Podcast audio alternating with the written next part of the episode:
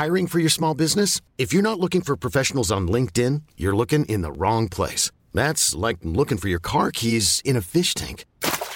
LinkedIn helps you hire professionals you can't find anywhere else, even those who aren't actively searching for a new job but might be open to the perfect role. In a given month, over 70% of LinkedIn users don't even visit other leading job sites. So start looking in the right place. With LinkedIn, you can hire professionals like a professional. Post your free job on linkedin.com slash achieve today.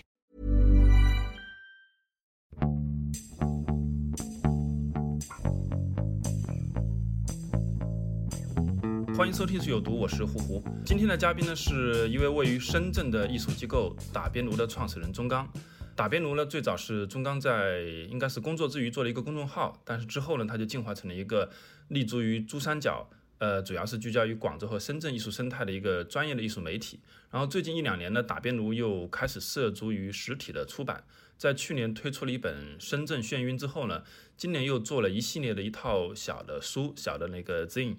然后呢，内容大部分都是来自于打边炉的公众号，呃，然后呢，经过挑选之后呢，印制成一些实体的小的册子的形式，设计上呢非常简洁的干净。然后我也是在最近刚刚读完了这套小的书，今天呢就请钟刚一起来聊聊打边炉这件事情以及打边炉所做的出版。呃，钟刚跟大家打个招呼。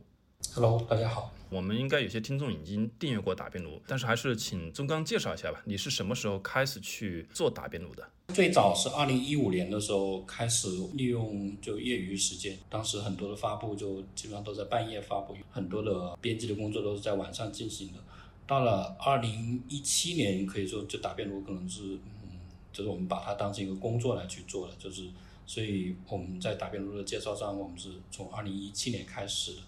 当然是大家可以看打边炉文章，其实在二零一七年之前，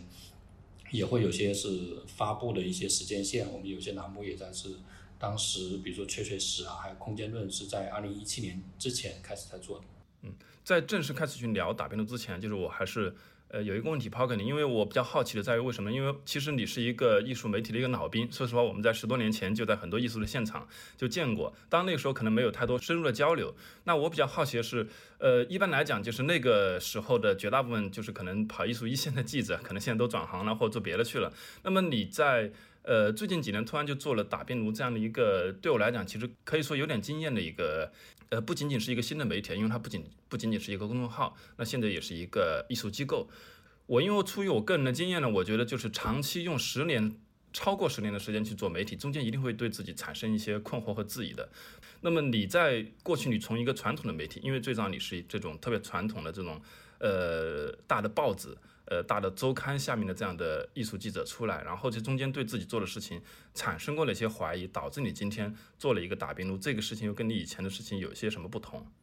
我觉得可能是就是目前是形成打边炉的一个工作的一个方法，就是还是和我之前的在一个传统媒体的一个经历有很大关系。其实对于媒体的人来说，其实很大的一个挑战就是他不是去去发现新的东西，去尝试用新的方法去工作。当我大概做到六七年，就是做媒体的有这样一个经历之后，其实很多人会会有很强的一种是职业倦怠感，甚至也也会有新闻学院的博士，他们也在写论文，也在研究这种媒体人的职业的倦怠感。就那时候我会是特别的，会有很强的是被掏空的感觉，因为是媒体工作其实是一个非常强度非常高的一个就是输出的一个过程，嗯。在我做到七年之后，其实我嗯停下了有差不多有一两年的时间，到后面去在二零一五年去开始，然后二零一七年把它当成一个工作去做。当时对于我来说是最大的一个考验，就是怎么去尝试把一个事情去做得更长久。就是同时我在考虑我过去七年的一个是媒体的一个工作经验是对于我来说意味着什么，就是我是不是要去。放弃这段经历，然后去开始另外一个一种工作或者是一个领域。其实中国的媒体都会有一个很大的一个问题，就是不断的新人涌入进来，很多的是，呃，刚才是胡胡说到的是媒体老兵。其实就中国是非常缺的是，嗯，非常资深的记者，非常资深的编辑，缺乏老记者和老编辑。就是我们可以看 BBC，看纽约时报，其实他们会有非常资深的在行业可能是工作三四十年的。这样的一个记者，他们还是持续在一线去做对话、去做编辑。我们看 BBC 的，他们的是，嗯，记者可能都七十多岁了，他们还在是去采访一些政要，采访一些是嗯嗯重大事件当中的关键人物，但在中国就是好像就是会会觉得是一个非常丢脸的事情嘛，就会觉得在这个时候还在去做这么具体的事情。但是可能是，嗯，对于我来说，就是我觉得每一个职业应该有它的一个是持续性，同时是通过这样一个持续性去建立它的一个职业的一个尊严吧。就是太多的新手进来，其实他还在不断在摸索，然后他是可能在一定阶段以后又去转型，导致其实这个行业就是其实没有很好的一个发展。我们可以看到艺术媒体就是可能很多的，嗯，就是记者编辑做一段时间去转型去做策展人，然后是。在媒体这一块，我们所看到的是所呈现出来的，嗯，一些文本，还有媒体的类型，甚至对于艺术媒体它本身的是一个理解，其实我觉得并没有一种递进和深化的一种状况。呃，对，其实不仅仅是像你刚刚说国外的大的媒体，其实国外的艺术媒体基本上也都是那种特别资深的，我觉得最起码应该在。四十岁往上的，就很多人都是做到几十年，然后还在一直在关注同样的东西，所以就是他写出来的文章跟呃刚入行一两年不一样的，就是因为我之前做艺术媒体，我感觉其实你最开始入行的时候，更多的时间你是花在认识这个圈子和被这个圈子认识，然后真正你能够去写出特别好的东西，等你刚刚到这个火候的时候，可能你就转行了。呃，我特别赞同说艺术行业是需要一些脑的记者和编辑，所以为什么会对打边炉感兴趣，是因为我看到打边炉在最近对于自己的一个定位抛出了这样的一句话，叫做以文本为工作中心。因为你们最开始的一个编辑方针就是立足地方，呃，独立发声。那我觉得这个就是说定位也很清晰，给我的感觉就是一个立足于主要是广州、深圳的这样的一个呃媒体。然后呢，在最近几年经过了一些进化和升级之后呢。尤其是在你做了这个纸质的出版之后呢，我看到这句话了，我就觉得是不是你特别有意的，就是让自己跟呃目前的绝大部分的应该说是已经线上化的，甚至就是已经那个 微信化的这样的艺术媒体有所不同。你希望你的工作回归到最本质的文字工作上面去，而不再是说就是说，因为我看到其实现在的绝大部分艺术媒体，我觉得呃他们的工作中可能在内容的形式上啊，已经不再。是围绕着文字为中心的，比如说你需要大量的图片，对吧？甚至就是现在很多的媒体也开始做声音或者是短视频等等，就是它已经不再是一个，它可能更希望被定义成是一个，呃，全方位的我什么都有的这样的一个媒体。他担心自己会落伍，然后只要有什么新的东西他就会去做。但是你们反而是希望回归到最原始的这样的一个文字上面去，是这样吗？对，我觉得。呃，就在我去做打边炉之前，其实嗯也去去分析了很多媒体的，他是嗯从就非常意气风发的开始，然后后面是嗯放弃或者去消亡，就是其实媒体会他很多死亡的原因是他非常贪心，就是或者是他在追求一种全方位，追求这种影影响力的最大化。当然是媒体工作当中会有很多的幻觉，就是。嗯，如果是我们可能相信这种幻觉的话，可能很多媒体在这个当中是，它是会进入到一个非常强的一种消耗当中，这种消耗最终可能我觉得就会把自身去吞噬掉。嗯，另外就是，嗯，你前面说到的是就打边炉的，就是我们过去所强调的是立足地方独立发声，还有现在的就是以文本为工作嗯中心，就是我去做打边炉，或者说我们后来是有有一个团小的团队去做，就是。就打边炉，就其实一直跟其他的媒体或者跟媒体其实非常不一样，就是就是在去做打边炉的时候，我们不断去理解，就是到底是我们是需要一个怎样的媒体，或者是在嗯这么多的信息当中是嗯我们怎么去做一个有差异的内容，同时是一个有增量的内容。像立足地方和独立发声，其实之所以有这样一个做法，就是我觉得很大程度上是嗯对媒体的一个理解，还有是。嗯，对过去工作的还会有一种自我批判的感觉吧，就是我们在尝试用一个非标准意义上的媒体的方式来去做一个媒体，比如说立足地方，它是其实是一个反着去做的方式，就是在现在这种社交传播的环境当中，其实根本上不会有一个地方媒体了，它的信息是没有边界的。但是我们可能就是我们有意的来去设定我们工作一个范围，倒不是我们去非常迷恋地方，但是我们觉得是。我们在一个精力非常有限的情况下，我们是，嗯，是不是可以尝试去缩小我们的工作的范围？同时，后面是以文本为中心，其实，嗯，当然也会有一定的针对性，就是嗯，我们看到太多的信息了，我们每天看到太多的嗯图片，太多的呃视频，但其实真正让大家形成记忆的内容是非常有限的。同时，就是当什么东西多的时候，那些东西反而它它的价值会非常稀薄。既然我们是我们处理文图之间的关系的时候，嗯，我会觉得就是。我们很多时候我们就放一张图片，然后后面很长的文字，可能是一万多字，就是反而那张图片会显得非常重要。就是如果我们是嗯放很多几十张图片，让这篇文章是嗯好像呈现了很多的内容，然后显得是非常丰富。就是嗯我不太相信丰富它它所创造的价值吧，我反而会相信是有限，它能创造一个更大的价值，反而是能够让大家是形成一个很深的印象。同时是，我也在琢磨，就是其实艺术媒体在这样一个是艺术的一个生态当中，它它可以发挥怎样的作用？嗯，就是我做到这个阶段，其实我就是非常抵触的，就是会把媒体当成一个工具，就是所以就是我们内部讨论的时候，就是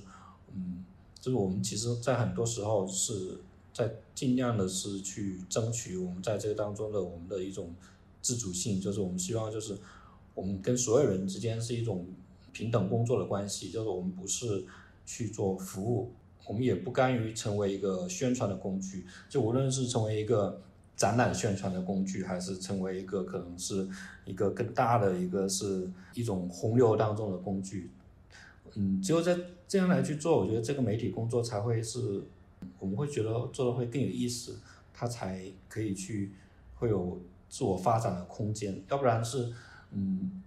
当我们成为工具的时候，其实我们很容易就会被抛弃，因为我们自身的价值是它没有一种自主的一种建设吧，它还是是依附于某种权利或者依附于某种热点。嗯，可以说是在这一点上，就是我们是首先去理解媒体是什么，首先去理解在当前的这样一个是环境之下，就是媒体工作可以去创造怎样的价值，然后后面才去推导出来我们去。所做的事情，以及现在可能就形成的一种可能看起来跟其他媒体不太一样的一种工作方法。嗯，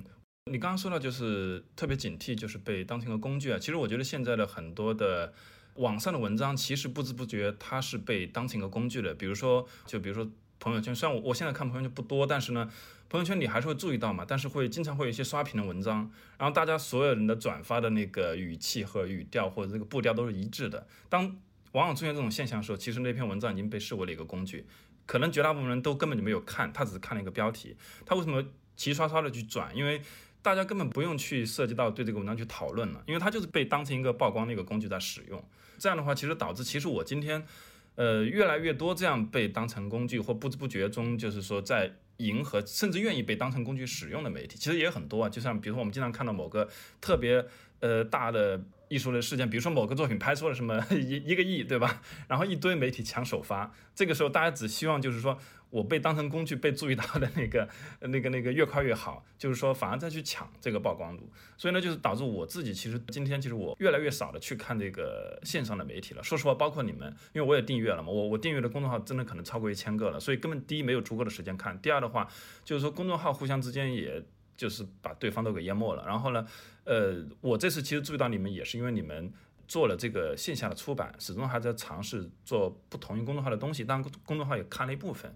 我们后面再谈你们这次的出版。就是我其实还注意到，就是你对呃打边炉的一个定位，就是尤其是在早期的时候，你希望说，呃，你以一种反媒体的方式，尤其是以一种游击的状态去做艺术媒体。当然，现在我不知道，因为你现在已经从一个个人变成了一个机构。当然规模不大，但毕竟它变成了一个机构，你这个状态还会还会是你的一个呃自主内容一个状态吗？嗯，我们可能就是嗯在一开始的时候就是就对我们自身会有一个一种自我认知，就是嗯就知道我们要去做什么事情，我们要去做的事情就是呃我们甚至我们内部在是在讨论的时候，我们会觉得我们在尝试是去嗯。发明或者去探索一个一个新的一个媒体的一个类型，当然，这种探索是是一个非常小的、非常一个微弱的一个小的一个尝试。但是，嗯，其实我觉得是我之所以去做媒体时间这么长，就很大一个原因就是，嗯，当你是就是在这当中是去尝试去改变或去去换一条路去走的时候，你会发现就是会有很多新的空间去继续去做，就是嗯。我有时候会去嗯对照，就是过去在嗯传统媒体所做的东西，就是嗯，反而我我们会觉得我们现在去做的更有可能能够是被被留下来吧，就是是呃，因为我们对新闻专业主义的是他们的那一套方式，就他们的理念，就是嗯，就提出了很深的怀疑，就是当然我们还是会用是嗯新闻专业的方法来去。进行我们的采编，然后是会有一些规范性的东西，我们是会去遵守。但是，嗯，在这当中，其实我们是做了很多的偷梁换柱的东西，就是我们，嗯，把媒体工作当中的很多东西去尝试去去改变。当然，我不知道是其他的，是不是在其他地方也有人是去尝试去这样来去认知这样一个媒体，就是比如说是。我们我们在采访当中，就是我们其实也换了很多的方式，就是甚至我们是有些采访我就只提三个问题，我们就看到太多的这种客套式的，就是逢场作戏的采访。对，就打辩论就是会有一个原则，就是就是我们就是绝对不做逢场作戏的采访。就是其实嗯，就你过去也做过媒体，你会知道，就是有些采访是一种逢场作戏，他可能就是嗯给你。二十分钟或半个小时啊去做一个，他甚至都不在乎你，你是提了什么问题，你最终做了什么文章，就是他们关注的是有媒体采访了他，这个其实就是嗯，是一个非常常见的一种现象，嗯，我们就基本上是不会去做这样的，我们是做所做的工作就是一定要是经过准备的，然后是一一定是。要有一个时间段来去完成这样的工作，同时是我们是做完以后，就是会花很多的时间来去做一个编辑的工作，还有打辩论的所有的发布的文章，就是可能是我们涉及到的是，比如说采访类型的，我们无论是整理成对话还是口述还是其他的方式，就是一定要经过是嗯受访人的一个修订，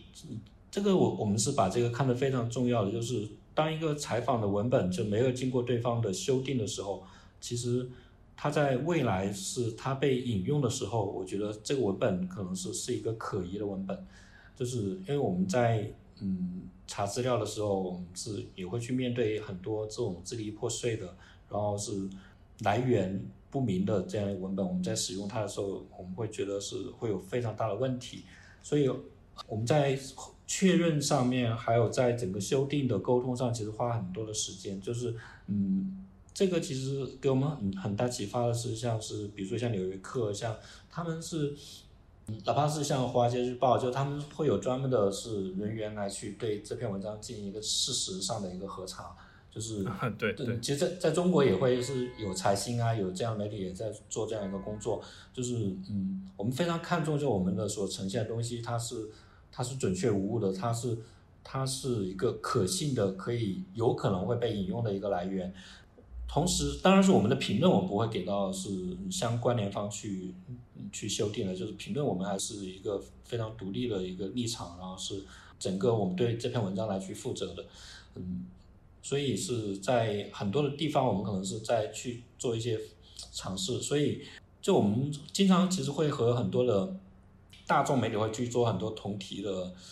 竞争，就是是比如说是去三联呐，还有是像卷宗，其实我们很多时候会碰到一起，就是我们的很多方法和他们之间，就是我们有很多的讨论。我我相信他们也是可以看得出来，我们在很多细微的部分，我们是投入很大的精力，并我们是非常看重吧。另外，你前面说到的转发，其实我觉得这个也是很很荒诞的一个事情，就是呃，我们经常我们会有些文章，我们自己都不太满意的，但是。嗯，在朋友圈当中是有时会被疯狂的转发、被刷屏，就是，但是我们就是非常知道，就是我们这篇文章做到什么程度了。然后，嗯，有些文章是可能就是被动的成为一种社交的一种工具，就是甚至我们有时也看到是一些非常糟糕的文章，就是非常非常可笑的一些文本，就是也会被转发。就是当然很多人是没有看的，另外其实很多人就是不太关注这个事情当中。具体是什么？甚至这个当中，甚至是我觉得有些非常讽刺性的东西吧。就是，所以我们也会挺警惕的。就是，嗯，我们在这样一个当中，我们是去所做的工作就是怎么去挣脱这种，我觉得是是一个社交的一个闭环吧，就是嗯，社交媒体其实一个很大的问题，它是进入到一个是圈子当中，它它不断的是在进行一个是一个人和人之间的一种一种互换吧，就是我觉得是甚至点赞也是一种互换，就是目前是整个这个生态，就是我觉得它形成一个很强的一个闭环，就如果进一步这样来去发展下去，就是我觉得很多人都会放弃朋友圈，就我现在都其实都在朋友圈在微信上花的时间是比之前要要少很多的，就是嗯。他没有很多新的知识，没有很多新的观点。我早就已经放弃了。我刚刚听到你不断的在强调引用，你说的引用其实就是希望你们的文章其实是可以未来作为一个文献，不断的就是发挥一个被引用的价值的。同时，你又提到就是说你们引用了，你对文本呢其实要做很多，比如说像采访或者是口述或者是等等之后要做文本的修订。那这个修订就让我想起就是以前比如说职业记者他会有一点点。呃，职业上的要求就是说，呃，采访对象我不会给你看稿，这样的话你不知道我最后发表的时候是什么样子。那这样的话，我有我的一个主动性，我会去怎么写。但一旦我这个稿子给你看了，可能就要被受访者去修改成按照他的想法去修改。那么你的这个文本的这个后面的这个怎么说呢？就是这个修订跟这个看稿有什么微妙的差别吗？对，过去媒体就是在争取它绝对的一种是独立客观，就很多还是从新闻专业主义的一个是方针来去不断的去强调他们的一种客观中立。我们以前在传统媒体非常反感，就是给对方去看稿，当然这个和文体本身有关系吧。过去很多媒体它它还在去生产一些是消息通讯，然后一些评论、深度报道，其实这些就是。就是给对方去修订，这个当中有很大的一个模糊地带吧。就是，但是对于答辩炉来说，就是我们给到对方的是，我们需要他是去做事实上的、信息上的一个修订，我们不希望他去干扰和就影响到我们的文章的方向。我们也不太接受把一篇文章改成过度的对任何一方的赞美。我们现在可能就更相信，就是很多事情是在非常细微的部分去，嗯。去做讨论，去去做博弈，而不是一种非常绝对化的东西。就是，甚至我们有时都不太相信，就是独立、客观、公正。就是过去好像在媒体工作当中，很多是是一种很宣言式的东西，甚至我们不会觉得是都会有绝对客观的，嗯，中立的媒体。就是他还是他会有自己的立场，甚至在很多时候他是要去有自己的判断和主张。我觉得自媒体会比过去的传统媒体这种大院媒体，这种综合性的媒体会更有意思的地方嘛，更加个人化。它会有很多的那种个人的一种工作的方式。大媒体或大院媒体其实它是会更新手一些，看起来非常正确的东西。但是是像自媒体，嗯，它可能就是它不一定要做的是所有方向都做的很正确，看起来都好像是都没有问题。其实我从艺术媒体当中，我觉得总会觉得艺术媒体这个行业对于媒体的认知，还有对于采编，它是它是非常滞后的，甚至他都不太关注，就是整个传媒业它是怎么发展的，采编的规范是什么，怎么来去做采访，他们好像对这一块是没有很很大的一个兴趣。嗯，这可能和艺术媒体它的从业者有很大关系吧，他们可能很多还是来自于美院。嗯，学美术史，学艺术管理。嗯，我最近会感觉就是中国美院体制它的一种封闭和狭隘，它没有去把其他的学科的知识去引入。但是现在中国的整个艺术行业其实非常需要非常综合的人才，或者是需要很多在垂直领域当中是非常资深的人来去共同把这个美术馆或者共同把一个机构去做好。我觉得中国的现在美院，它根本上没有办法去培养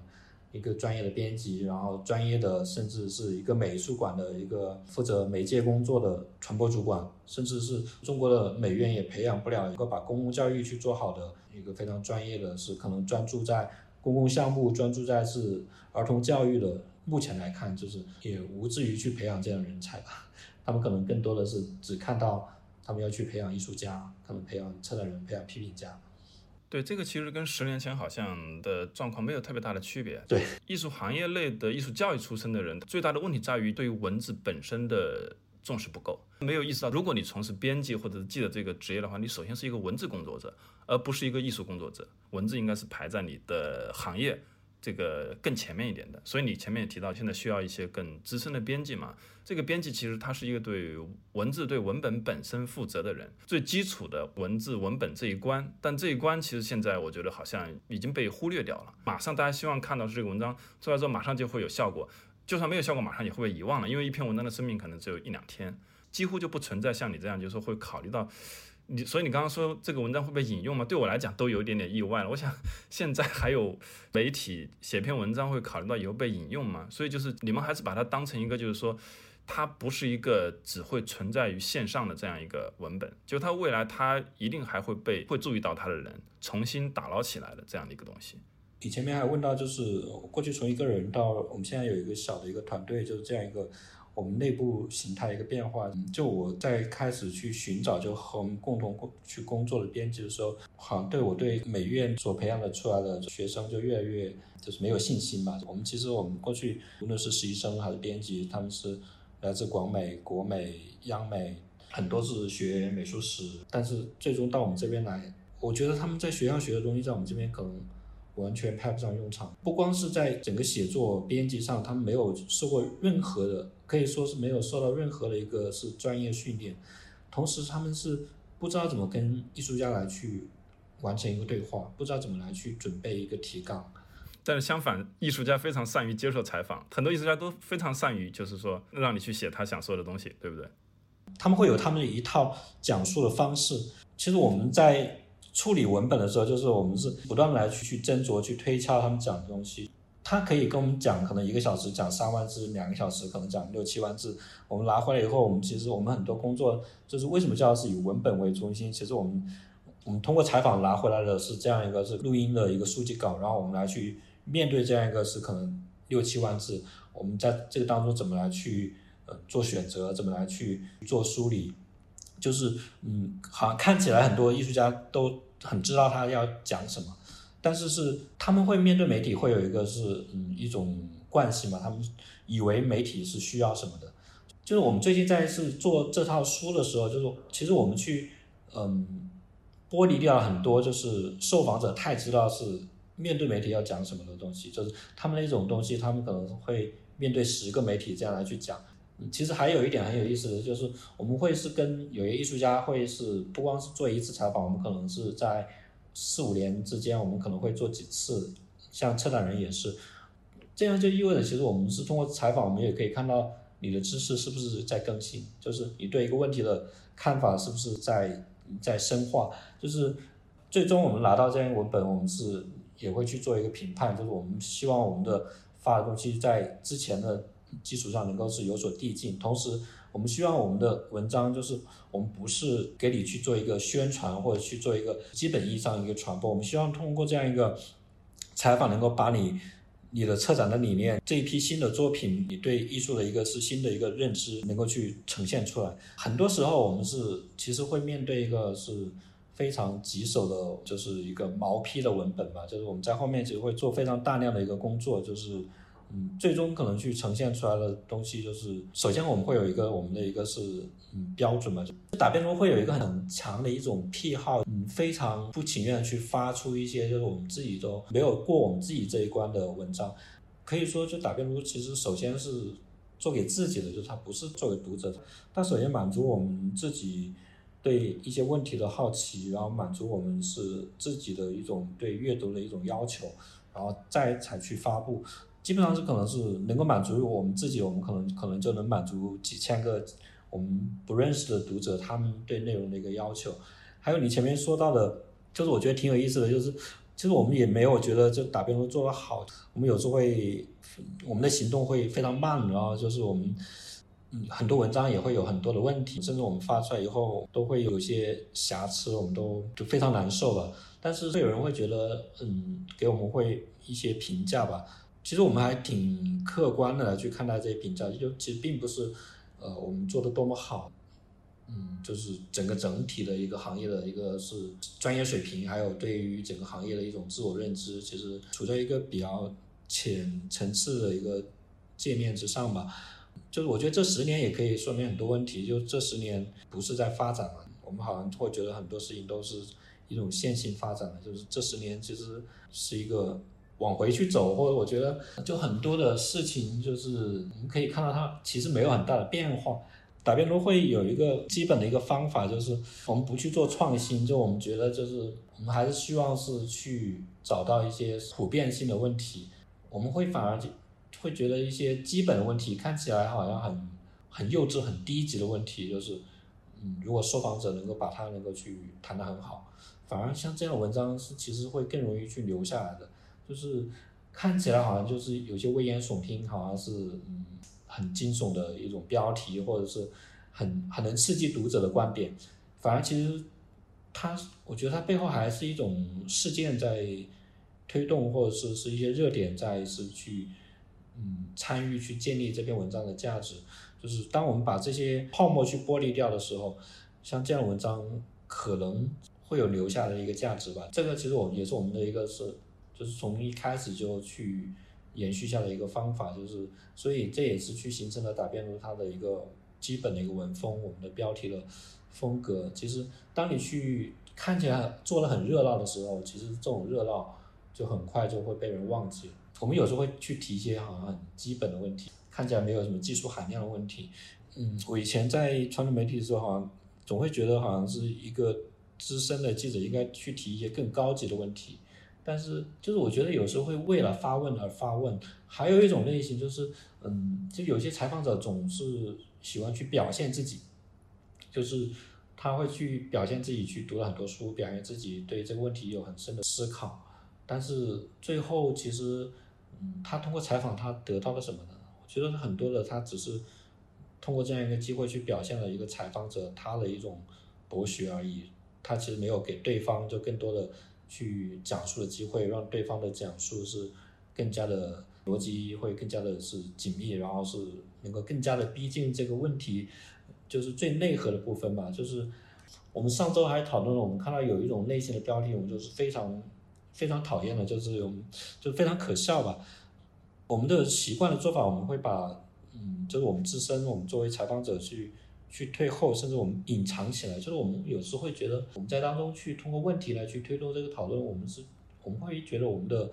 这个角色是多余的，所以我们会很多时候去形成一个完整的一个口述，但是也看到有些就是会把采访者放到一个受访者的前面，就强调是谁和谁对话，但是恰恰好像这样的文章就是我们可以看到他的其实对话。整个提供给读者的东西是非常少的，它只是一种自我表现。对，就这种对话我们特别常见嘛，就经常在 对活动的论坛上面，他一定要请几个旗鼓相当的嘉宾，然后每人其实可能就说那么几分钟，对吧？然后形成一个文本，这样的文章其实基本上你是没有什么太多阅读性的。对，但是其实媒体还有另外一种可能，就是我们去看一些是，嗯嗯，在比如说社会学啊，就是是，嗯。哪怕是传播学，就是一些很重要的一些学者的著作，就是他们是，嗯，他们很多是非常有影响力的著作，是是演讲来去形成的，就是比如说是在电视上的一个演讲，比如说布尔迪厄他的是一些很重要的是一些著作，他是在电视上的一个演讲是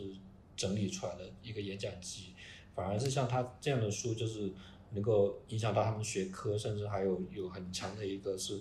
嗯，社会影响力和推动力，就是嗯，我觉得媒体也会有这样一个是嗯潜能，就是嗯，就是它它其实它有，它也可以去推动一个学科的讨论，甚至它可以通过这个嗯媒体的工作，能够去嗯保存一些就是非常重要的一些是呃演讲或者是一些口述的文本，就是这个是我觉得可以，它直接可以影响到很多的。嗯，就是对某些知识感兴趣的一个人群，其中我觉得也包括一些非常专业的，就是一些人士，包括一些是学者，就是嗯，当然这个本身可能就这文本本身可能要就要做到非常的严谨，就是经得住推敲，然后是嗯，它是还有进一步去阅读的价值。其实去处理一个嗯访谈或去处理一个嗯演讲文稿，这个当中其实。也是有大量的嗯，就是对于嗯编辑的工作的一个是思考，你如何在当中去做取舍，就如何去做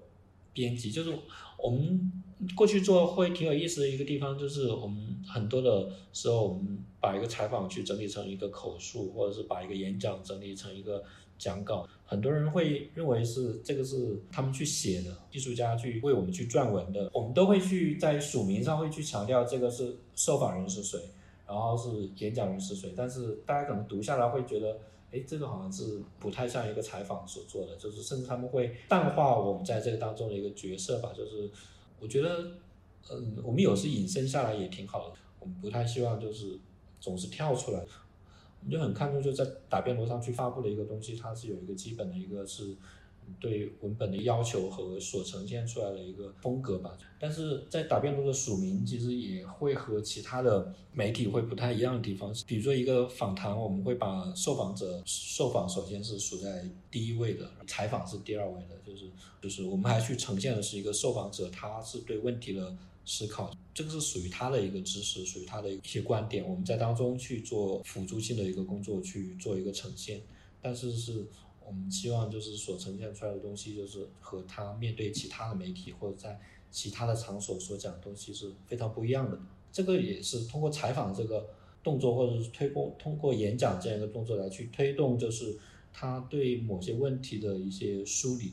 对于艺术家，对于策展人来说，就是这个当中就是通过采访来去梳理，通过采访来去推动他的工作的一个总结和呈现。这个是媒体工作当中最核心的一部分，而不是说通过一个采访来去宣传你这个展览，宣传你最近的一个作品。尤其是在现在这种社交媒体当中，其实就很多很硬性、很直白的，就是很浅显的宣传，其实毫无价值。如果一篇通稿有很高的浏览量的话，那可能是我觉得肯定是是假的，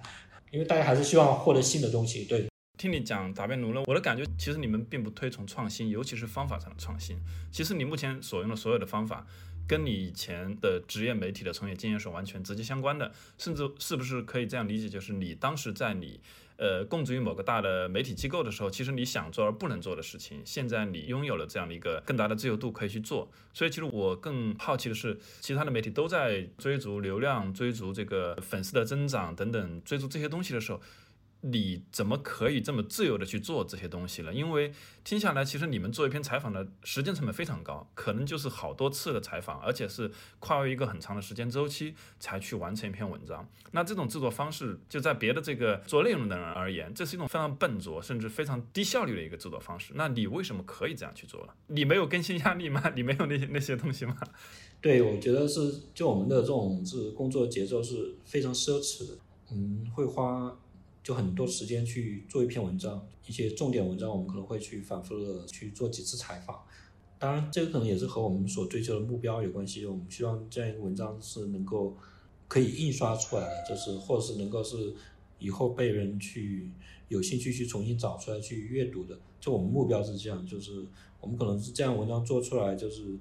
哪怕浏览量很低，但是我们相信就是迟早有一天会被人是找出来去看，迟早哪一天会。去释放出来它的一个价值，原因是做了是有这几年就经常会有这样一个感触吧，就我们有些文章可能在当时发的时候，它的浏览浏览量可能并不高，可能是两三千、三四千，但是后来可能突然间有个热点出来了，然后哎，大家是找到这篇文章了，然后这篇文章是一下就是可能又有几万的一个浏览量了，很多人很多事情伴随它的关键性的文本是非常少的，它可能是一个展览，可能也可以有几百篇报道，但是。真正能够改变或者是能够加深大家对他认知的报道，可能就只有两三篇这样。就是我们可能就希望是能够去做这样一个是三篇文章当中的其中的一篇。就是如果说是我们还是只是去做一些非常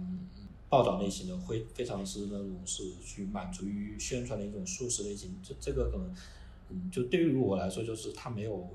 技术上的一种挑战，或者是能够这种成就感吧。还有另外是，你是前面说到的，就是我们是为什么可以这样来去做？就是首先，打边炉的诞生，它不是一个很有野心的，它不是要去做一个有影响力的媒体，也不是要去实现我个人的一个抱负，或者是嗯，甚至嗯，你可以看，就是打边炉从来不去提理想，从来不去提情怀，就是从来不去要去追求什么，要去改变什么。我就会觉得，就是我们所做的就是一个很小的一个事情，就是希望把这个非常小的事情能够是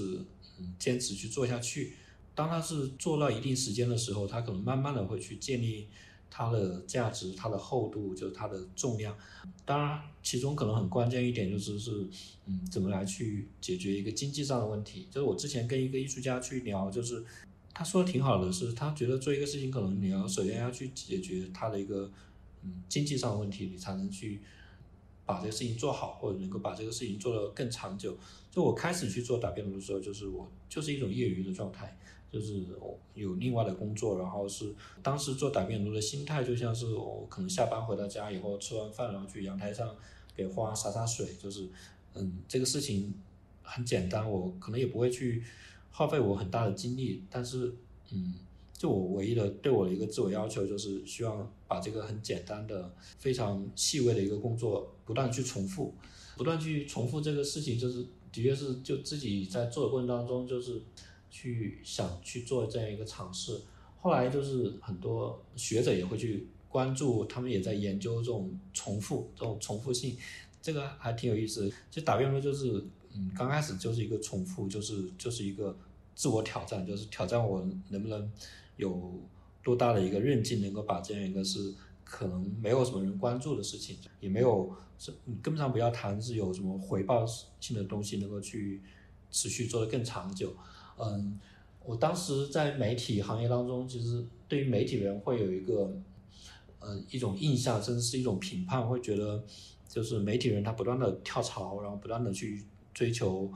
追逐新的东西。我我会觉得，如果是把这样一个评价放到我身上，我觉得是对我来说是一个比较大的一个压力吧，感觉好像是就是没有一种定力做事情。那我开始去做打边炉，那我有没有可能去？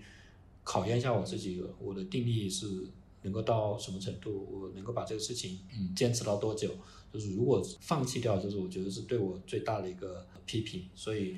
后面就是通过这种可能也会用一些方法，会把一些是可能很多的事情来去分解，然后会把精力来去分解，然后是尽可能是嗯用一种非常低消耗的方式来去呃让它能够去发展下去，能够去做的更长。所以。就打辩论为什么是发文章那么少？就是为什么是我们还是一种小的团队？嗯，我之前在媒体的一些同事，他们如果是去创业的话，其实他们都是发展到现在可能都是一个很大的一个团队的。但是好像我不太迷恋那一种状态，就是我觉得可能还是去做一个。看起来很小，但是其中每个人都和这个事情有就很强的一种紧密度，就每个人都都是非常在当中非常独立的，能够去产生他的工作的价值。我们其实也在寻找这种一个小的一个看起来很缓慢的一个事情当中，它的一种一种增长性吧。我们出的那套书当中，就是翁子健的，他也提到，就说是他们当时做观察社就用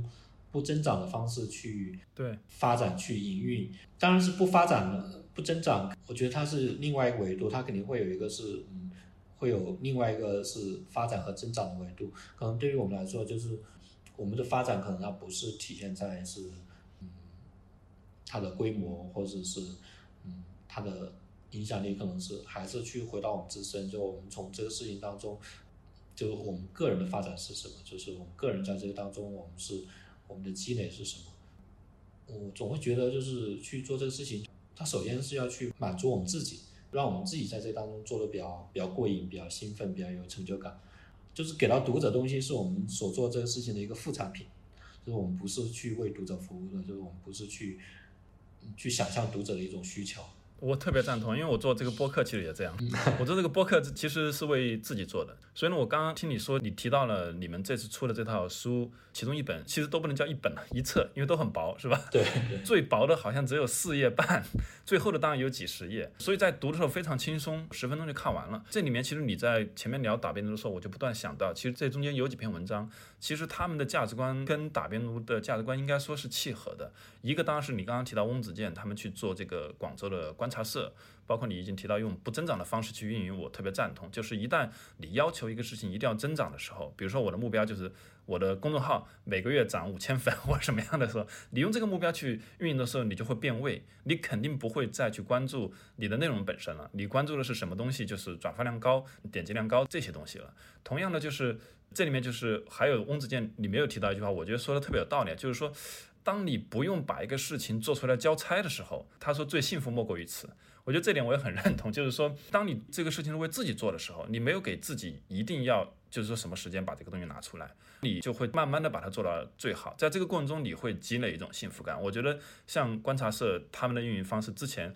我不是很了解，因为之前我们其实节目做过，包括建厂空间，包括我上一期讲过一些上海的这样的一些非盈利或者是替代性的空间。然后呢，我是在你们这套书里面看到了翁子健的这篇文章，我觉得都有相通之处。其实还有一点在于，就是呃，陈丹青那篇文章，我不知道你认不认同啊？就是他有一句话也是让我印象很深，就是什么呢？就是你这篇文章其实主要是让他去谈这个木心美术馆的运营。然后我们当然知道陈丹青很忙，他其实每年可能能分配到木心美术馆上的精力应该是有限的。所以呢，你这篇文章只让他去谈木心美术馆。他就提到，就是他的一个主要的工作，其实应该是说是给木心美术馆借展，对吧？因为木心美术馆其实没有太多的，你展览就需要有作品嘛。但是你木心美术馆不可能有其他的一些人的东西嘛，对不对？所以他讲到有一次去，应该是办了一个尼采的一个档案的这样的一个展览，就真的把尼采的那个手稿什么的东西给借过来了。然后他去找这个档案馆的时候，发现这个档案馆居然就只有一个人，一个人负责。然后陈丹青说，当他发现这个事情只有一个人做的时候，就对了。反而就是，如果他发现这是一个特别大的机构，对吧？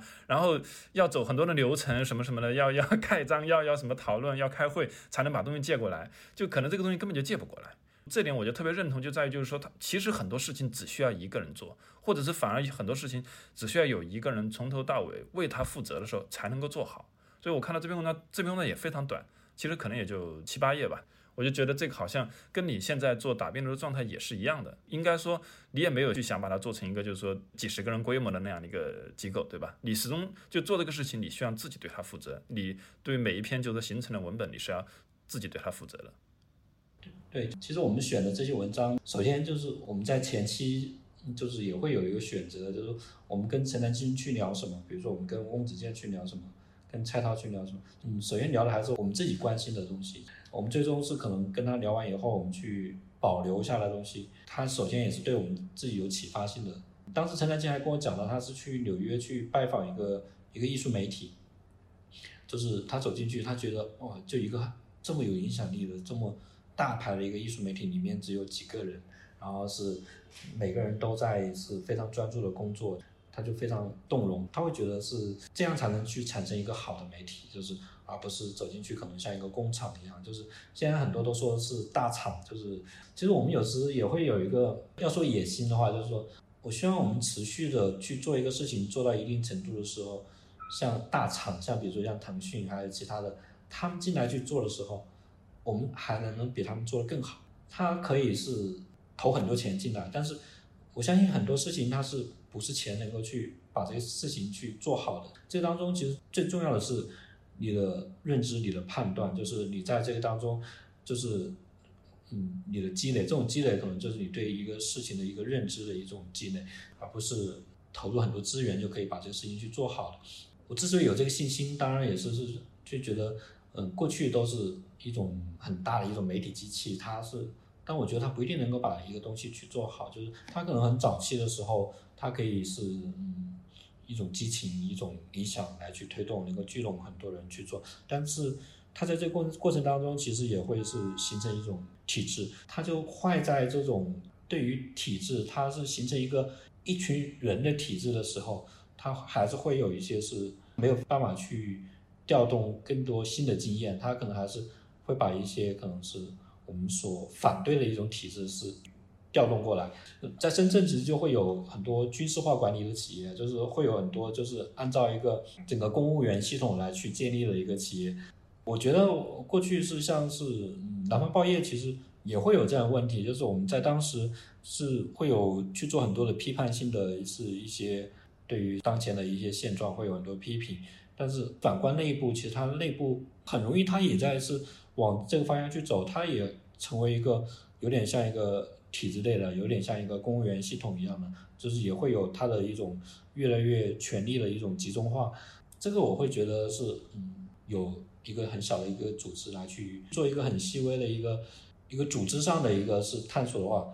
只要是他是一直去做，就像是翁子健他刚才说一个，他说是很多事情就是只要你一直存在嘛，它就是会有价值。对对对，其实比如说是像打边炉，他他只要是呃，还是要是成为一个老艺术家，他才会有更大的价值嘛。就是我们可能做成一个老媒体，做成一个能够做三四年、做的更久的时候，他的影响力才会慢慢的去建立起来。就是，嗯，我觉得这个是肯定是需要一个过程的。就是，嗯，现在大家太迷恋于就是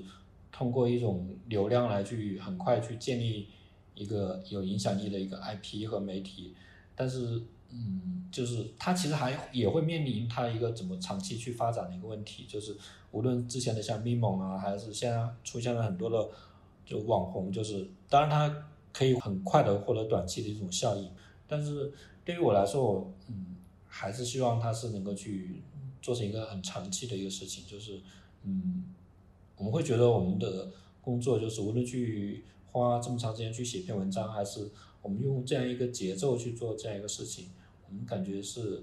是一个非常奢侈的。就是我之前还发过一个朋友圈，我觉得现在是去做一个看起来很多人会觉得毫无意义的一个事情，就是你一直在做，一直重复，一直坚持。我我会觉得反而这个是是一个最奢侈的事情。你们这次出的书里面还有一册，在价值观上，我相信你也比较认同的，就是唐鑫的那一篇。对，是泰康空间的负责人唐鑫。我是在你们的在看这套书的时候发现，哦，原来泰康是有一个很明确的，就是二零一二年之后他不做画册了，只做书。就这个我真的没有意识到。虽然我每次去看泰康的展览了，包括那个前几年七九八有过一个特别大的一个这样的一个展览，他们每次都会有一个这样的一个展位是展他们的出版物嘛。但是我倒真的没有意识到那里面全都是按照编书的方式编出来的出版物。其实那里面说白了就是以文字为主的出版物了。而不是说传统意义上，比如说一个艺术机构，比如说画廊或者美术馆，他们绝大部分的出版物其实都是画册，那么或者是那种以图片为主的出版物吧。而且呢，那篇文章，唐鑫那篇文章叫耕作嘛，而且它里面提到了，他基本上就是以一个耕作的心态来做这个书，而且呢，他希望他们做出来的东西，最起码是能在五年之后能被人记住。也就是说，他有一个非常明确的标准，这个东西不是给，最起码他注重的不仅仅只是当下被人看到，而是五年之后。那那说实话，其实我绝大部分泰康出的书我都没看过，但确实我是计划去看的。很偶然的，就是因为之前和泰康就没有很多的接触，我们就是查资料的时候就找到孔夫子上他们的一些出版物，我们那时候还买了挺多，觉得他们的很多工作就是给我们挺多启发性的。后面去更多去了解他们所做的事情，就很偶然的地方就是刚好是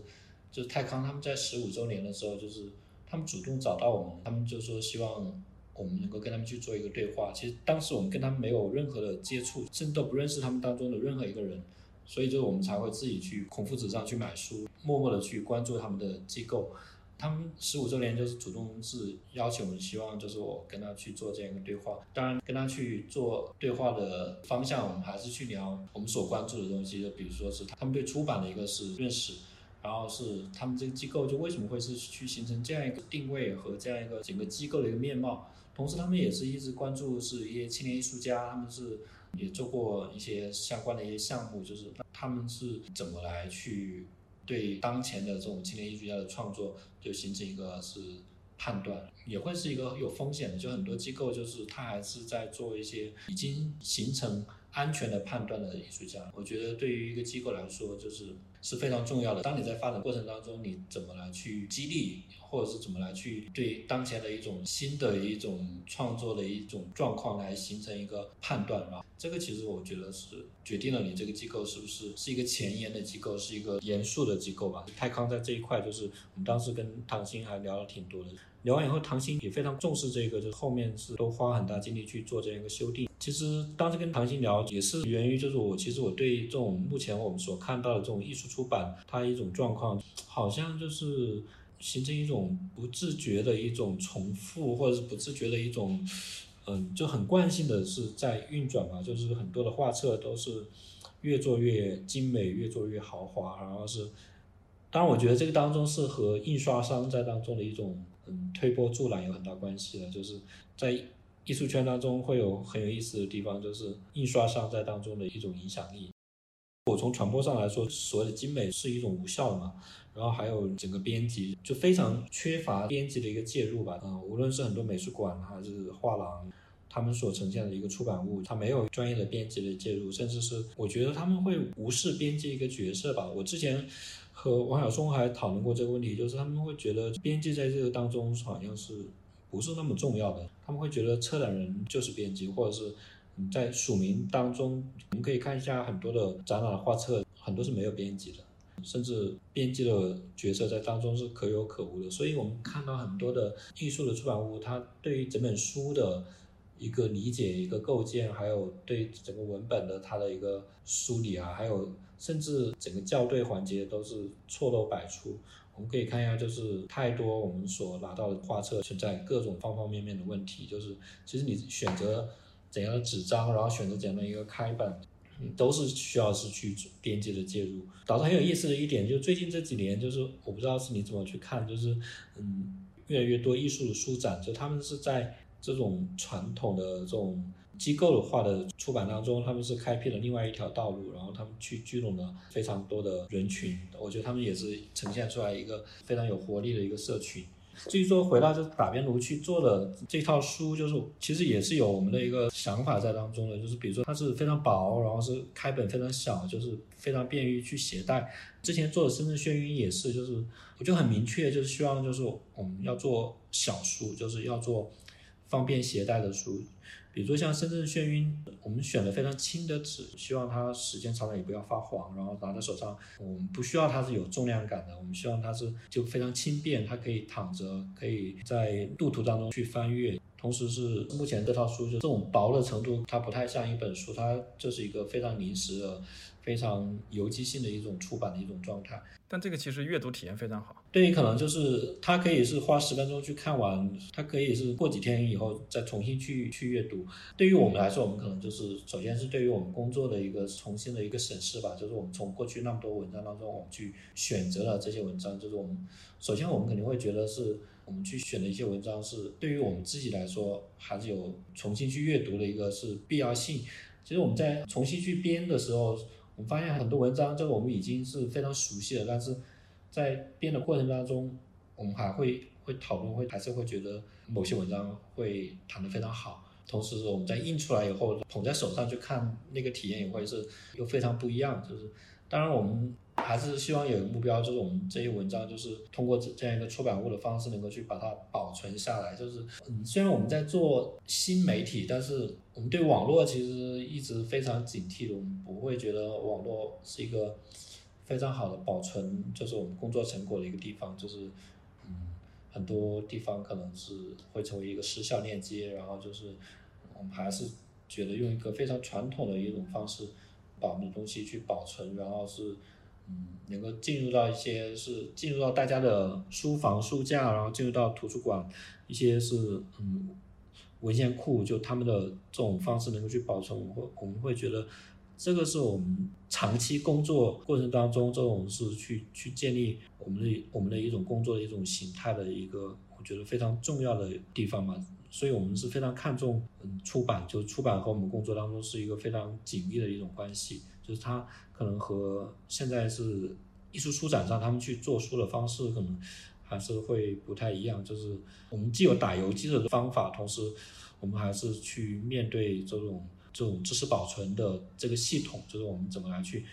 建立我们的工作和这个系统之间的一种关系。对，在形式上，你跟现在艺术书展的出版方式其实有相通之处，但是呢。你的目的可能更多的注重在这个保存上面，而且其实你们这次出的书应该是刻意就是一张图片都不加，就只有文字，就书里面就只有文字，这个可能也也有成本上的考虑，但是我觉得更主要的是你只希望保存下来的是一个纯文本的东西。其实这套书它不仅就是拿在手上轻薄，呃，比较方便阅读啊。就比如说我十几本书啊，我是在不同的场景下 读完的，不是一口气一本本翻完的。我地铁上看完过，我在厨房看完过一本，然后还还有一些书我确实拿起来重读过。你刚刚谈的时候我也想起这个问题，就在于什么呢？你们做这个书其实希望它被重读，然后呢，呃，打边炉里面经常出现的一个一个人陈彤，对吧？他其实我注意到他以前说过这么一句话，他说。他一篇采访，我看到我也觉得，哎，对我很有启发。他说他其实不太主动的看太多新的书，他可能到了一定的境界或到了一定的年龄，他不太愿意随随便便去看一本新的书，因为新的东西会对他已有的知识体系或者他自己的想法产生冲击或怎么样。他希望自己更多的是我自己呃的想法、自己的观念。所以呢，他说他提倡重读。这个好像是不是博尔赫斯也有这样的一个观念？我不知道是他引用的还是怎么样。反正我是从陈同这里那篇文章看到了，他觉得就重读的时候，就是本身有价值的东西确实应该重读，而且呢，他个人非常倡导重读，甚至为了重读而不再去读过多新的东西。我觉得就是我在看你们这套书的时候，确实有几篇文章我是呃重读过好几遍的，包括你前面提到像蔡涛那一篇，我就觉得那篇我是重读过最起码两三遍，因为不仅是因为这里面提到了唐华木这样的一个艺术家，就是我。之前完全没有没有注意到，所以我对这个艺术家产生了很大的一个好奇。我我看了两三遍，同时我也注意到，其实你这边采访跟其他的也不叫采访，这边口述跟其他的不太一样，你还是保留了你作为一个提问者很大的篇幅。其他很多其实你作为提问者可能隐去了，或者是采编者作为提问者隐去了。那么这篇它是一个比较好的，我觉得是一个好的样本，就是一个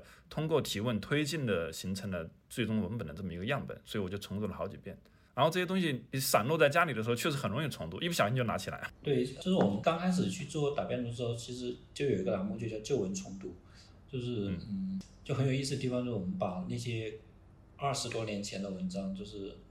重新拿出来去发，就是我们重新去找到作者，然后授权给我们去发。就是发出来以后，大家都会觉得是是一篇新文章。比如说是当时在八十年代是一些刊物上发，还有九十年代当时杨小燕发在读书上的一些文章，大家会觉得好像都在谈我们现在的问题。我会觉得就是其实我们现在反复耗费很大精力去讨论的很多问题，看起来好像是发现了一个新的问题，提供了一个新的一个回应的角度，但是其实可能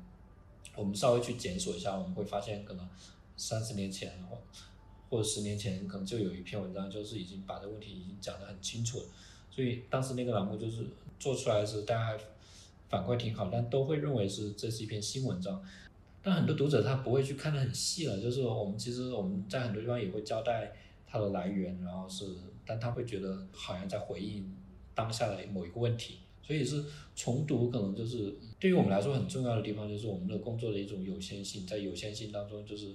我们来去重新去面对，就我们自己吧，就是在这当中去通过重读来去，就去回头来去看自己过去所做的事情，然后再来找到我们可能是一种可以去进一步往前去走的，就是一些路径。就我现在去做编辑的方式，就是我们会觉得有时候会挺挺任性的吧，就是我们就不会去开选题会，就不会去正儿八经的去讨论，就是这个月要去做什么选题。我们很多时候可能就坐在一起喝咖啡或者闲聊的时候，甚至我我们有些栏目可能就是在散步的过程当中，可能在闲聊当中来去确定的。我们会有一个方式，就是我们在很偶然的当中，我们就是想到一个事情，嗯，就去把它去做出来。我们很偶然的开始了一个栏目，就是那我们可能以后就是不断的来去把这个栏目去做下去。我们就就是打辩论开始的一个东西，我们就不会去。改变它就不可能，A 本身它可能也会有很多漏洞或者可以去修订的地方，但是我们就可能我们不会去放弃 A 去做一个 B 了，我们就可能就一直去做 A。当然这个是陈通好像之前也说过，就就是将错就错，还是后来我们会觉得，哎，好像我们这种做法也是潜移默化的受到它的一些影响，可能是我们这种做事情的这种方式，慢慢的是做到一定程度，可能陈彤当时也也在去。考虑也是碰到相似的问题，他也是去在琢磨。其实翁子健在那篇当中是讲的有一点是特别好的，就是嗯，当我们在一个地方去做一个事情的时候，就是我们面对我们所面对的问题，然后是当我们去寻找一个解决方案的时候，看起来我们好像在很孤零零的在在做这个事情，但是说不定可能是在南美或者在印度或者可能在印尼，可能也会有一个。很小的一个组织，或者是某个人也在思考这样一个问题，就是可能他们的一些思考，可能也会有带给我们很多启发性的东西。可能我们在这边很孤零零的去做这样一个事情，我们所形成了我们的思考的一些成果，我们所产生的一些文本，可能对于他们来说，他们可能也会有一种惺惺相惜的一种关系。我觉得可能这个是一个嗯，就是最有意思一种全球化吧，全球网络。我们会觉得我们在这样一个地方所做的事情，我们可能嗯越做越深入，才具备是在国际网络当中去交流的一种可能。我们只有是越做越深入，我们然后是再把我们的工作可能翻译出来，能够是在一个更大范围当中去找到这我们相似的一种工作方式和相似的工作理念这样一个群体。我觉得这样一种交流是就非常值得向往的。所以打边炉其实后面就是我们也想去做一些翻译的工作吧，就是我们会，其实我一直挺想去做一个就打边炉的一个文集，就是其中应该有一本是一个英文版，把我们有限的工作去翻译出来，就是可能每年，当然比较理想的设定就是每年能够是有这样一本书，然后是我们在这样一个层面上来去做一个传播，而不是去追求一个浏览量啊，或者是追求一个圈子当中是。一种满足于成为一个社交转发一个工具。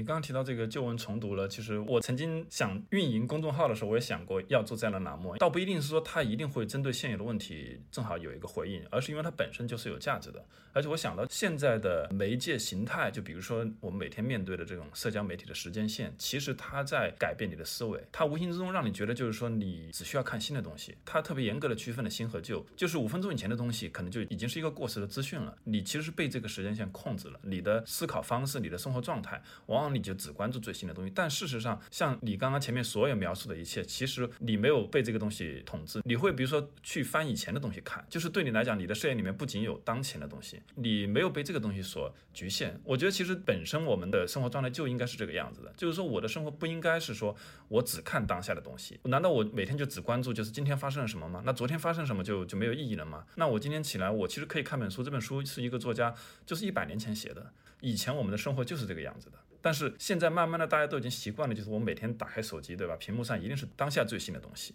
哪怕是一篇十万加的文章，它过了一个星期你才去看的时候，你感觉好像味道就有一点点变了。我是不是在看一个过时的东西？但实际上这个不是我们以前的一个生活状态。所以呢，我是特别赞同，就我们一定不能够被这个时间线控制。其实我们播客有时候聊一些书，也是一些很早以前的书，绝对不会去说一定是现在出了一本特别热门的书，我们就去聊它。对，在打边炉上，我们会有一种直觉，就是我们还是希望和一些热点是去保持一些距离，甚至是有些文章它可能会和一些热点有关，但是我们会选择在这个热点慢慢淡掉以后再去发我们这篇文章。比如说是对于艺术行业来说，可能一些展览的开幕，或者是它是一个是看起来是一个最佳的一个发布的一个节点，但是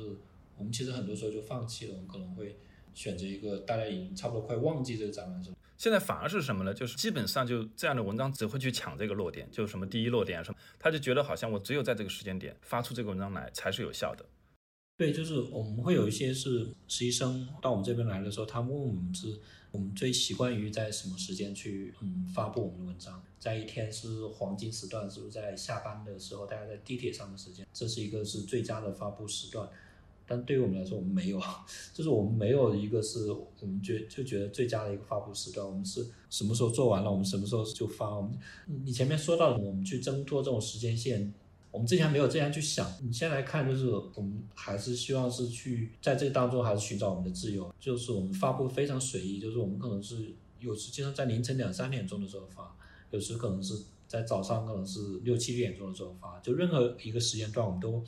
发过我们的文章，就是嗯，会相信一个好的文章在任何时段都会被人去阅读。还有就是，我们其实一直想做的文章的类型，就是我们要希望做了这篇文章以后，就是对这个问题感兴趣的读者，如果他不去看的话，是他的一个损失。都有人说是他觉得我们的文章太长了，他们去把这个文章去打印出来去看。就是对于我们来说，我们可能是去把这个文章去做好。这可能就是这个事情的全部。至于说他后面，嗯，读者怎么去看，读者愿不愿意去看，愿不愿意去打开，这个可能我觉得是一个是处在第二位的。还是前面说到，就是我们绝对不是一个服务的角色，就是他是我们还是一个和任何一个人、任何一个机构，是一个是一个非常平等的一种是工作的一种介入，希望不断的提升我们的一种专业的能力，然后是在这当中能够去做出更好内容，而不是一个服务生的一个角色。我前几天还发一个朋友圈，我说到是，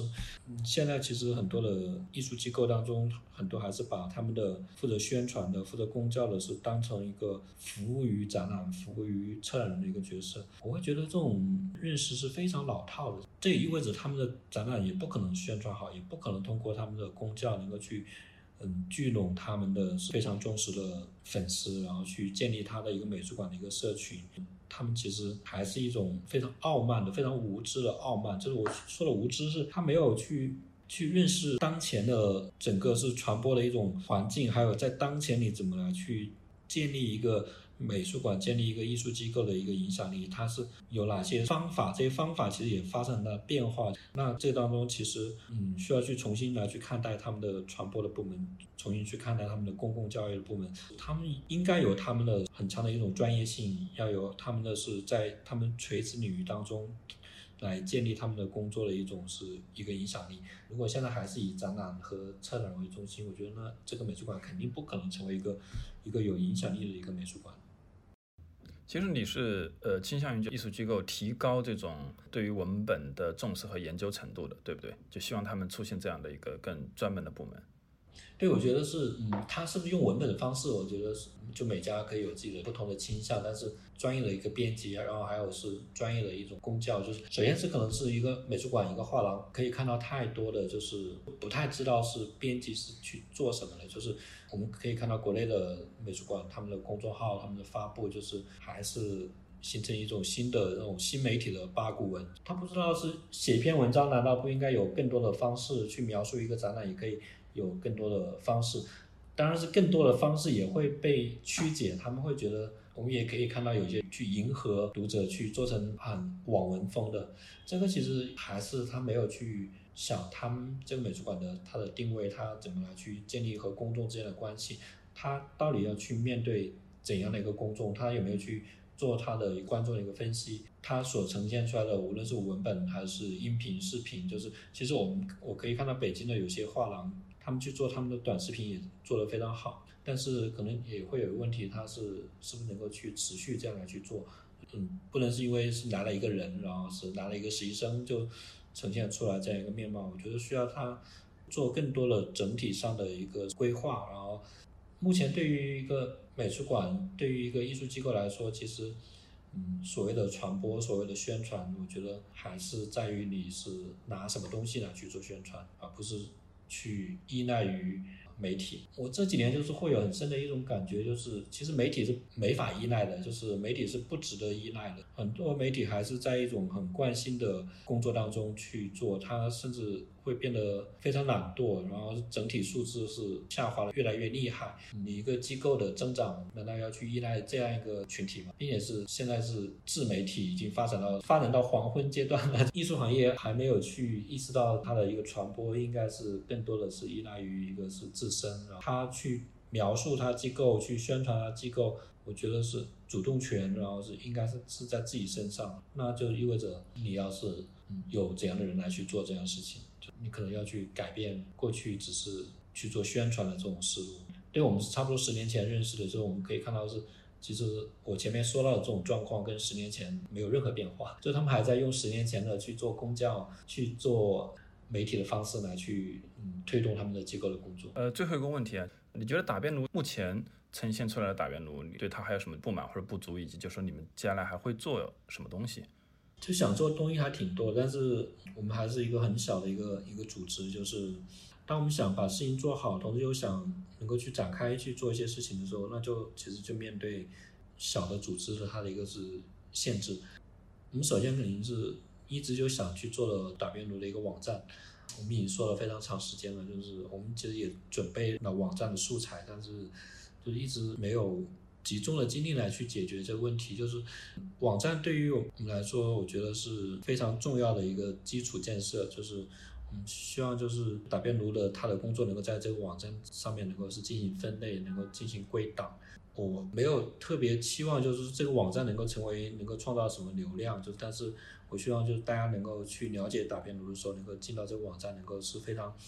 清晰的知道我们过去这些年去做了什么事情。它应该更像就是我们自身的一个工作一个档案。嗯，现在可能很少会去重视一个网站，但是我觉得就网站是特别重要的，就是网站会比社交媒体会比其他的很多的是，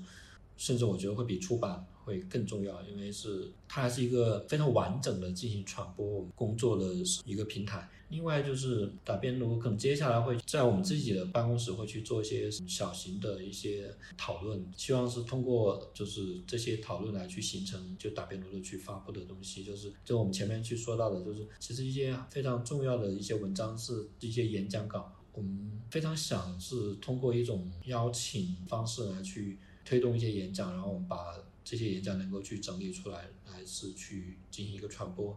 对我启发挺大的。就是冯源和杨海燕他们之前，他每年的冬天会邀请高华是到到广东，他们在一起一个星期，然后是去在珠三角去旅行，然后一起交流，就我觉得非常珍贵。就是，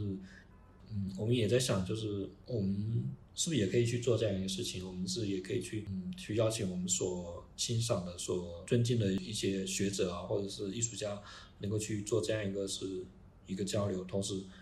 把我们所擅长的一个是文本整理和编辑的方式也介入进来，就是把它是能够去就是形成一个打边炉发布的一个是打边炉在文本编辑的方式上，其实也在发生一些变化。我们的采访的比重其实并没有那么高。我们有的时候其实并不是很相信采访，看起来我们好像是会去做很多采编的工作。我们对采访本身就是其实也会有怀疑的，就是我们有时也会怀疑对方讲的东西，就是他是不是足够诚恳，他讲的东西是不是经经得住推敲，是不是值得我们去投入很大精力去做这样一个整理。我们选到目前出的这一套书，就是其实我们也会有一个维度的评判，就是他。是不是很诚恳的来去讲述？是不是很诚恳来去交流？这个就是打边炉非常看重的。我们还讨论过崔灿灿的那个，就是我觉得崔灿灿的那一篇就是特别长，然后是我们把它印出来，我们会觉得就是崔灿灿在其他媒体上的文章就是好像就是观点好像就是会有一些冲击性吧，就是但是在我们这边我们会觉得就还是我们在用打边炉的方式来去做这样一个呈现，并且我们选进来我们会觉得。他还在很诚恳的是面对他的工作上的问题，然后非常诚恳的来去回应我们的一个个问题吧。所以就是这个也是打辩论非常看重的。另外就是尽可能的去不要太迷恋采访来去形成我们的呃文章的方式，就是我们会去做一些活动，然后是去组织一些嗯论坛的方式，然后。能够邀请到我们所欣赏的艺术从业者，能够是去，嗯，通过这种论坛、通过演讲方式来去形成这样一个讲稿，最终去发布出来。做打边炉，其实如果要说是最初的一个，嗯，个人的想法的话，其实一个很奢侈的，对于我们自己来说是，嗯，很重要的一一点，就是我们希望去做打边炉，能够去创造一个机会，就是能够我们能够和我们所欣赏的。受访人一起交流，就是我们在这个当中投入精力，能形成就是这种交流的一个成果，就是嗯，这个我觉得是去做这个事情最有意义的地方。你刚提到网站，我瞬间感觉穿越回了十年前，那个时候大家都在谈做网站，但现在我相信没有人在谈做网站了。对，当时的网站应该很多打不开了。对，对对对。就是网站现在已经不再是一个媒体的标配了，就它不再是一个必要条件了。你知道任何一个媒体的时候，你的第一意识可能是去找它的公众号，或者去找它的，比如说微博或者什么社交媒体，但是你很少很少会去找网站。但是其实网站直到今天对于我来讲依然是有用的，因为我觉得网站首先你可以被检索到，你很多有效的资讯其实其实是被检索了。今天我比如说我的工作中也会经常面临的问题，就是就在于什么呢？你搜索一个东西，不像以前你可能只打开搜索引擎就能搜到了，你现在有的时候你。要比如说你要 Google 一下，对吧？有的时候你要打开微信去搜索，有的时候要通过各种各种各样的方式去搜索信息，就是就散乱在不同的地方了。如果今天你作为一个就是说有足够多文本积累的网站，其实你在网络上被搜索到是最便捷的一个方式。一个是网站内的搜索，另外一个其实就是搜索引擎本身的搜索。就不是这个工具过时了，而是我觉得就是在于就是你愿不愿意用心去把它做好。对，就是搜索和现在是一种通过算法的一种推送，就是是两种是获取知识的方式。通过算法就有点像是那种喂食的方式了，但是是搜索就是可能是我们很主动的来去对某些问题是感兴趣，我们去去检索。其实我们很多工作是去面对的是是否能够被检索到。这个其实我觉得是非常重要的。其实无论一个艺术家、还是策展人，还是媒体的工作，其实我觉得它很重要的是，它还是在一个更长的时间线当中来去塑造一个东西，来去影响到别人是对于某些事情的一种看法。那这个就是需要一个是自己去，就是去梳理或者去呈现一个线索。时间线我觉得是它是一个很被动的一个是线索。我觉得每个艺术工作者其实他是。就是很重要一个地方，它是如何是以什么方式来是去进入到一个更久远的一个知识库，就是呃一个文献库，它自身的一个是它的工作的一种完整性，它工作的一种线索。我觉得这个当中就是其实需要很多的一种一种自觉性。那对于我们来说，我们可能是一种编辑的一种自觉性，这个是是一个非常根本性的东西，就是一个一个老编辑的文本修养。好，那今天我们也聊得够多了。那么，希望听众感兴趣呢，可以去关注打边炉以及打边炉刚刚出版的这套书。然后，也希望打边炉的网站 能够能够，也不用很着急，能够最终可以上线。好的，好，今天就很高兴跟钟刚交流。好的，感谢收听艺术有毒播客。艺术有毒是由两位艺术从业人员主持的艺术读书的跑题节目。我们的节目可以在 Artist Poison 官方网站以及所有泛用型播客客户端收听。您只要搜索“艺术有毒”，读书的“读”就可以找到我们。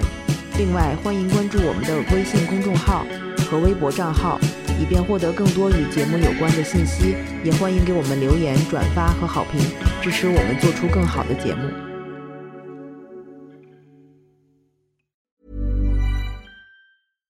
How would you like to look five years younger? In a clinical study, people that had volume added with Juvederm Voluma XC in the cheeks perceived themselves as looking five years younger at six months after treatment. Look younger, feel like you. Add volume for lift and contour in the cheeks with Juvederm Voluma XC. Reverse signs of aging by adding volume to smooth laugh lines with Juvederm Volure XC. For important safety information and to find a licensed specialist, visit juvederm.com. That's J U V E D E R M.com. Not for people with severe allergic reactions, allergies to lidocaine, or the proteins used in Juvederm. Common side effects include injection site redness, swelling, pain, tenderness, firmness, lumps, bumps, bruising, discoloration, or itching. There's a risk of unintentional injection into a blood vessel, which can cause vision abnormalities, blindness, stroke, temporary scabs, or scarring. Talk to a licensed specialist to find out if it's right for you.